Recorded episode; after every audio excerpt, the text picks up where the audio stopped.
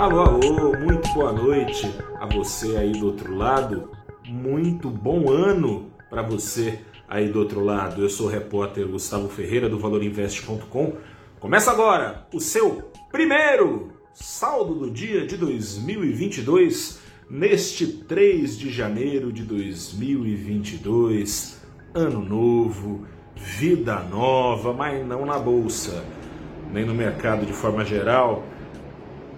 Primeiro pregão de 2022 teve no seu pano de fundo tintas nada saudosas que já constavam em 2022, a perspectiva de alta de juros, perspectiva de baixo crescimento no melhor dos casos, se não leve recessão nesse ano. Nessas, o Ibovespa comeu nova dose de poeira, mesma poeira que era comida em 2021.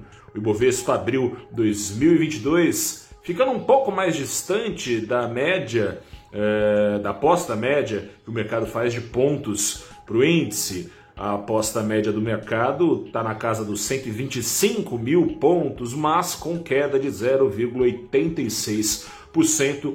O índice principal da Bolsa de Valores do Brasil fechou o primeiro pregão aos 103.922 pontos. Ajudou a manter esse astral no mercado financeiro nacional. Entrevista do líder do governo na Câmara, o deputado Ricardo Barros, ao valor econômico Nessa entrevista, o senhor Ricardo Barros. O ano nem começou, né? mas já estão querendo derrubar o teto de gastos de novo.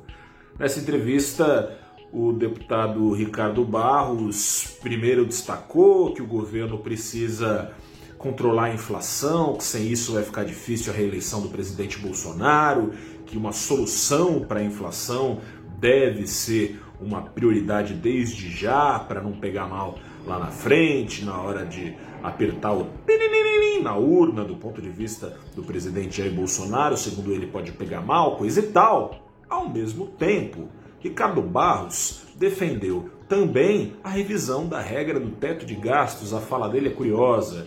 De acordo com ele, a arrecadação do Brasil cresceu muito e as necessidades do governo também e que por isso seria preciso mexer com a regra do teto de gastos.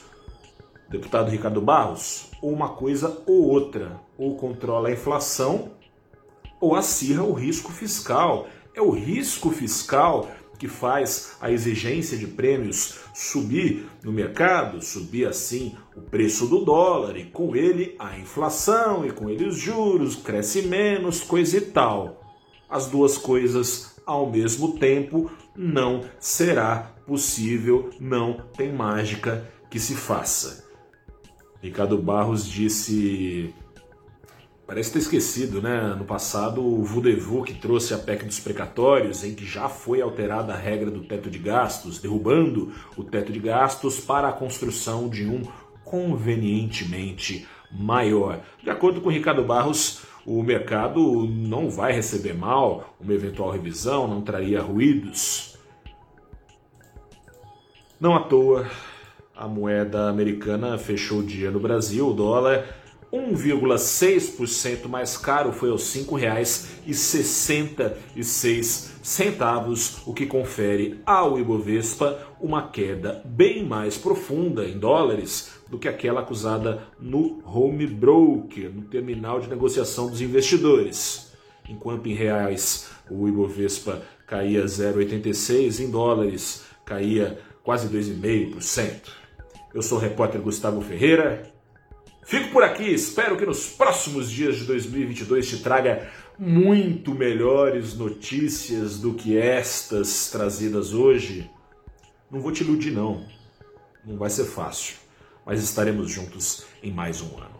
Um grande abraço a você, boa noite, até a próxima e tchau.